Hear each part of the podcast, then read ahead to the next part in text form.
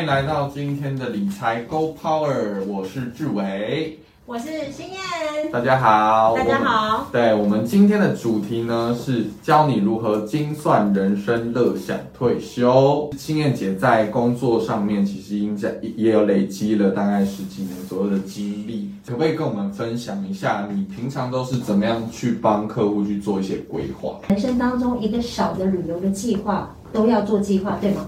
没都错要，去规划，甚至可能要考虑去哪里，花多少钱，对吗？嗯对。那在我们人生当中的财务目标，你觉得更需不需要去量化呢？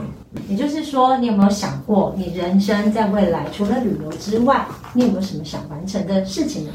应该就是想买一间自己的房子。是对，那他可能因为毕竟台北市现在有点太贵了，是所以有可能是买在新北市或者是呃可能林口那个区块。好，那 OK 除了房子之外呢？嗯，除了房子之外，其实还有车子，可以带着可能家人朋友一起出去玩。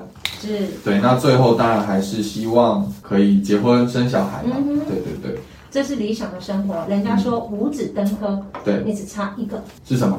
金子。那所以其实刚刚这个，嗯是不是我们就来看一下，如果我想要过你理想的人生的财务目标，我们把它量化来算一下，大概精算一下，简单的算一下，大概还要花多少钱？你刚刚提到了，房子的话，应该一千五百万左对，右。还装潢嘛，对那当然还头期款对吗？对，那头期这样好像算下来差不多就要四百多万还哦。装潢款哦，对，哦。那车子的话，其实大概就是一百万左右的车如。果真的要完成这样的小目标，一年要花多少钱？光一次性的单笔支出，嗯，头期款、装潢那些，还有买房子的，还有结婚那个，就要六百多万了。六百多万，对啊，那我们再算一下，为了这些房子要去背的房贷，还有一些保养、税金等等之类，其实还有小孩的教育学费，一年支出就要多少？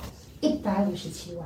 一百五十几万，对啊，这么多哦、可是你有没有发现，现在这一代，包括下一代，有时候连养活自己都没办法，更不要说退休金。还有一个很重要，还有一个关键哦，一直有一个人在身边等着你，然后可是你一直都没有给他钱，你知道我那一直是谁没有吗？给他钱。嗯，就是未来的自己。所以，我们今天进入到第二个主题喽。没错，对也就是我们的三大退休金来源。好的，我们来看一下哦。 OK，其实呢，最近我也是对于这些劳保、劳退啊，或者是个人准备的，算是退休金的这些议题做了很蛮深入的研究。因为妈妈其实也快要退休了，对，那她也会来询问我说，哎，我，呃，她到底可以领多少钱？政府会帮她准备多少？那公司会帮她准备多少对？那我们大家可以看到这金字塔的最下面，也是就是我们的社会福利，没错，这也就是我们常常听到的国民年金、嗯，劳保、公教保跟农保这些是所有社会福利类的，都算是我们的第一层。 OK， OK，那再来呢，我们的第二层就是公司帮我们准备的，所以也就是劳退。是是所以很多人以为说劳保劳退、劳保劳退，以为这两个是傻傻分一不样清楚的，对，以为是一样的，只能领一笔，没有哦。劳保可以领，劳退也可以领。是，再来，除了政府跟公司以外，当然就是我们个人自己准备。嗯。那个人准备除了股票啊、保险啊、基金以外，其实都还有很多的算是存钱的管道，是为了自己的未来退休需求去做准备的。嗯所以其实这样子看起来是，如果要自己提拨，还要算出我们自己退休金的缺口到底是多少，对吗？啊没。错。那我们先来介绍一下社会保险这一块吧。 OK，那我想先请问一下新燕姐，你是属于什么样的保呢？我是呃知道保，知道保开玩笑，我我也是是劳保， OK，劳保嗯。那我相信呃，观众朋友应该也蛮多都是劳保的嘛，对不对？是好，OK，所以大家可以看到哦、劳保的老年给付其实分成三块。那大家可以看到我右手边的这一块呢，叫做一次请领老年给付。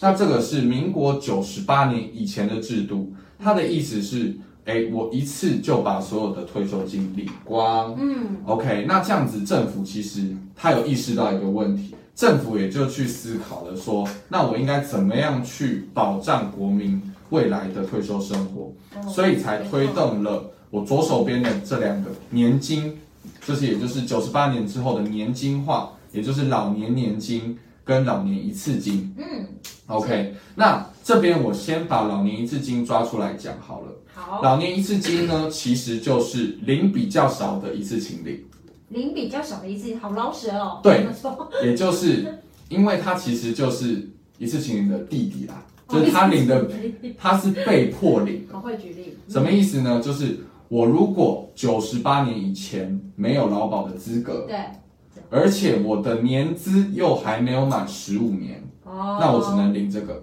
一次请领的。了解，再来老年年金的部分，它就是哎，我每个月都可以请领这样子。哦对，OK，只啊、目前的法定年龄是只要是六十岁，那现现在在民国四十六年以后的朋友，嗯，对，那就会慢慢的从六十六一六二六三到之后民国五十一年的六十五岁，才能请领我们所谓的老年给付这一块。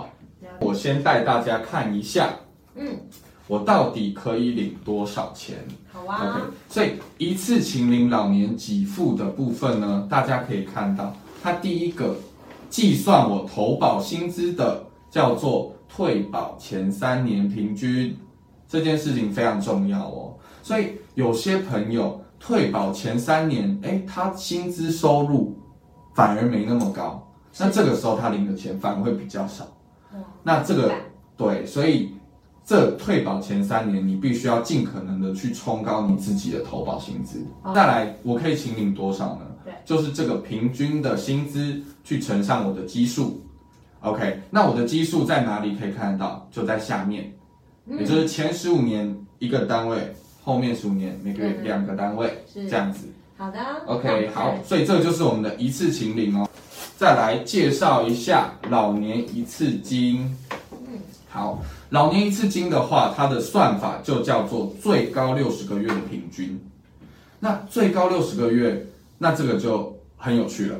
嗯，假如我今天我已经最高的六十个月都是最高的投保薪资，是，那我后续是不是其实可以保比较少，节省一点我的劳保的保费？哎，听起来是可以这样哦，对，没错，所以这个东西其实也很多人就是说，哎，我到最前面都是用最低投保薪资，到我退休的，哎，可然后能再拉高，对，到我退休的时候再拉高，那这样我领的钱甚至有可能到五十趴，甚至一倍以上都有机会哦。哇，是对，听起来也是一个小技巧， OK，那为什么说它是这个弟弟呢？假设我的投保薪资都一样好了，诶，它下面的基数计算方式，它就是每一年都只有一个基数，它就没有两个基数的部分了，没错，所以它其实其实领的比较少，这样。嗯老年年金的话，计算方式跟刚刚老年一次金一样，都是最高六十个月。嗯， OK，那公式的部分是带大家走一次，就是我的这个平均薪资是乘上我的年资，是，乘上零点七七五 percent 加三千，哇，听起来有点复杂，有点复，杂，对，跟我的投保薪资乘上我的年资乘上一点五五趴去做一个比较。好，对，看哎哪个高领哪一个这样。那最后当然还有一个叫做提前跟延后请领的一个制度，哦是，对，也就是说，假设我今天六十五岁才能请领，但我最早可以到六十岁就请领。哦对，那最晚是七十岁，那当然你提早请领就要领的比较少，他就会给你打折，哦那一年是打四个 percent 这样子。子以大明当例子，他是民国四十五年出生的，是，也就是说他现在六十五岁喽。嗯，那他的投保年资就是三十五年是，OK。那嗯他今天的不管是退保前的三个月，或者是最高六十个月，都是最高级距。是那他到底可以领多少？对，应该请领哪一个种类对我来说比较划算？是，是没好错，所以第一步那你哪一个，呢第一步先确定自己九十八年以前有没有年资。哦，对对，第一个先审核这个，对，嗯所以假设我有年资，就代表我可以选择一次请领了。再来第二步的部分。是，就是哎，去看自己有没有符合年龄的规定。好，好，所以他是民国四十五年出生的，符合了，对，也就是他六十岁就可以请领，大明六十岁就可以请领了。是 OK，那再来看一下他年资有没有满十五年，有的，有他是年资是三十五年，是所以他总共可以请领一次金的部分，我们可以算一下，四万五千八去乘上它的基数有五十个基数，哇也就是蛮多的呢两百二十九万。哇，听起来真的蛮多的哦。对，所以劳保一次就可以，国家就可以给他两百多万的这个嗯退休基金。那如果我说呃年金的话呢，嗯，年金的话这样算下来，一呃，我先算一下，四万五千八对，去乘上三十五年的年资，没错，乘上一点五五趴，是哎，大家通常都在这边就停住了，没错，对不对？对，没错。但其实还有后续哦。怎么呢？为什么？因为他六十岁就可以请领了，对不对？对对他现在几岁？他现在是六十五岁，六十五岁，所以他是不是提前呃延后了五年请领？没错，所以他其实可以得到这个延后请领的一个补偿，也就是四趴乘以五，多领二十 percent。这样看起来有领比较多嘛？有的，有有的，有的，所以乘以一点二，也就是一个月我可以领到将近三万块。其实你看，一年三万，一个月三万块钱，一年三十六万，嗯，等于说我请领几年，我就可以超过我的一次请领，六年多七年左右就可以超越哇了。那人有旦夕祸福嘛，我不确定我什么时对候啊可以请领，是可以请领到多久嘛，对不对啊对。万一如果提早走怎么办？ o k 这政府其实也有想到这一块。嗯，也就是说，不管怎么样，至少至少政府会补足差额，也就是这个两百二十九万。假设我今天只领了一百万左右的退休金，我选择年金，是，那政府就会补足这中间的一百二十九万的缺口。嗯，对，是由遗嘱去请领的。劳保的部分差不多到这边结束。我再重复一次问题：老年年金到底应不应该提前请领这件事情，在我这边的答案其实是会请提前请领的。为什么呢？不是提前还会打折吗？提前是不是打折？假设我今天六十岁领，嗯，那我是不是会被打八折？是， OK，但是你要想哦，六十岁到六十五岁，虽然我被打八折，但我是不是多领人家五年？哎，算起来也是，这样可以多领多少钱？这样其实以这样算下去，大概可以多领一百多万，哇，哎，五对年一百多万也也蛮多的也耶，蛮多的，对不对？是其实就是四十八个月的整整笔的这个老年的年金。哎，对听起来好像是提前真的好像比较好耶，对，其实我们计算过，大概在八十五岁以前，是，呃，提前请领的人领到领到的都会比也以后呃对正常时间准时领请领的人还要来的更多。哦，志伟这样说就真的非常清楚，观众朋友应该有听到了，哦这是非常非常重要的关键呢。对，嗯，该如何投提高自己的投保薪资，就就跟你领到的钱有很大的关系嘛，对不对？是是，没错，好，那这边跟大家讲几个呃很重诀要窍，对，也就是今天有些人他是呃提前退休了，是可能五十岁，但他之后有在职业工会有去做一个投保的动对作，，对，那他以前可能都是投保最低薪资，没那错，他应该怎么样去提高呢？其实职业工会有一个相关规定说，你不需要附任何的证明，嗯哼，你就可以每一年提高百分之十五的投保薪资。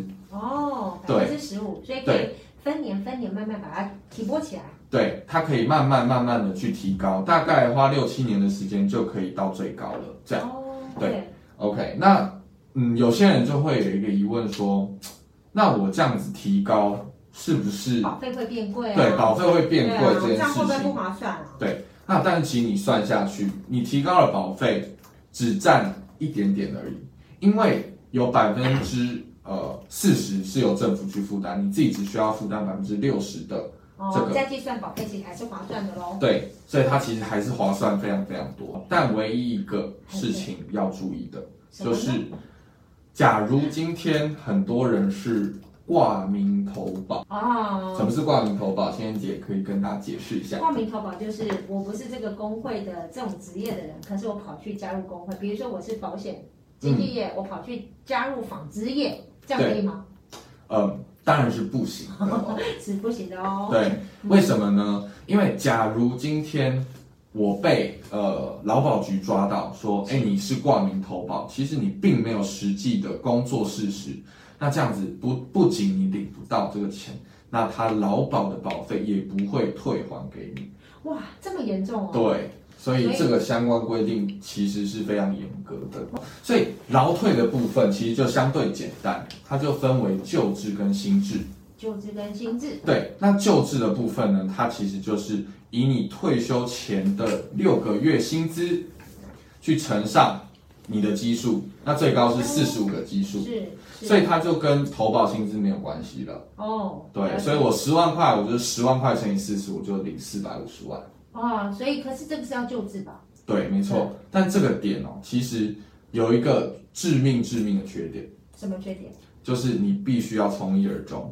啊？这样子不行，所以才会有薪资出来。没错，所以九十四年七月一号，政府才帮我们进行了一个改制，也就是说，你的这个劳退基金新制呢，是由雇主提拨六趴，加上自己要不要提拨六趴，对吧，是对，然后放在你的个人专户里面。了解。我想问你一下，你有没有想过，刚刚提到劳保跟劳退，你觉得嗯这样够吗？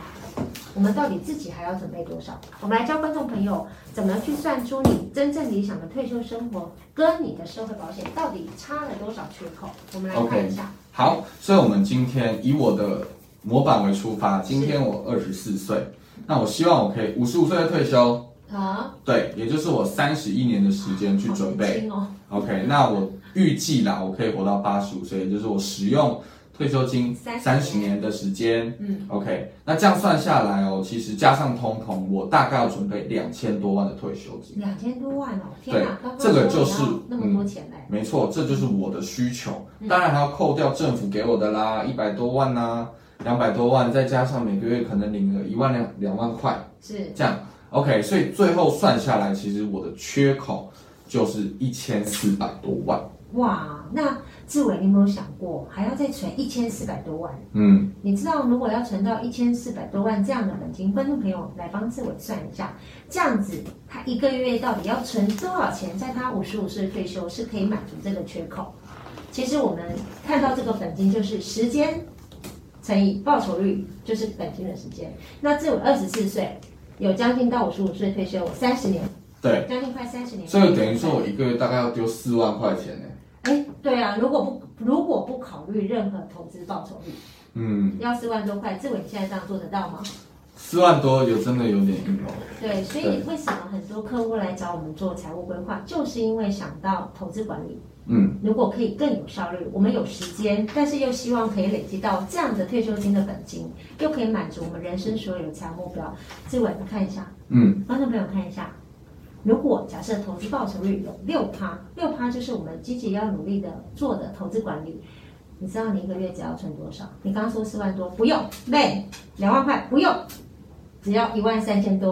哦，这样我们只要一万三千多，对，等于因为说我少每个月少缴三万三分之二。对啊，对所以最重要的就是时间乘以报酬率。对所以你是比别人更有优势的，就是很年轻，嗯可以积到准备。 ，OK。但现在我有一个问题，你说就是我觉得我我的人生不是只有退休嘛，对啊？对我还有很多其他的买房买车的目标。是那我应该怎么样去分配我的资源呢？你做的非常好。对，各位观众朋友，这就是最后我们要带给大家看的，这是经过我们精算所有的财务目标跑出的人生全生涯模型。你会发现啊，依照这个模型，这个客户希望六十岁退休，可是呢，他到七十九岁退休金就不够了。可是他所有的财务目标，就像你刚刚这样买房买车，嗯我们都已经把它量化，所有的生活费跟杂费，还有旅游，你会发现七十九岁就不够用了。那这样应该怎么办？所以啊，各位赶快跟我们预约咨询。其实人生的财务目标真的需要量化，嗯而且透过全生涯模型，可以让我们未来感到更安心。谢谢大家，拜拜。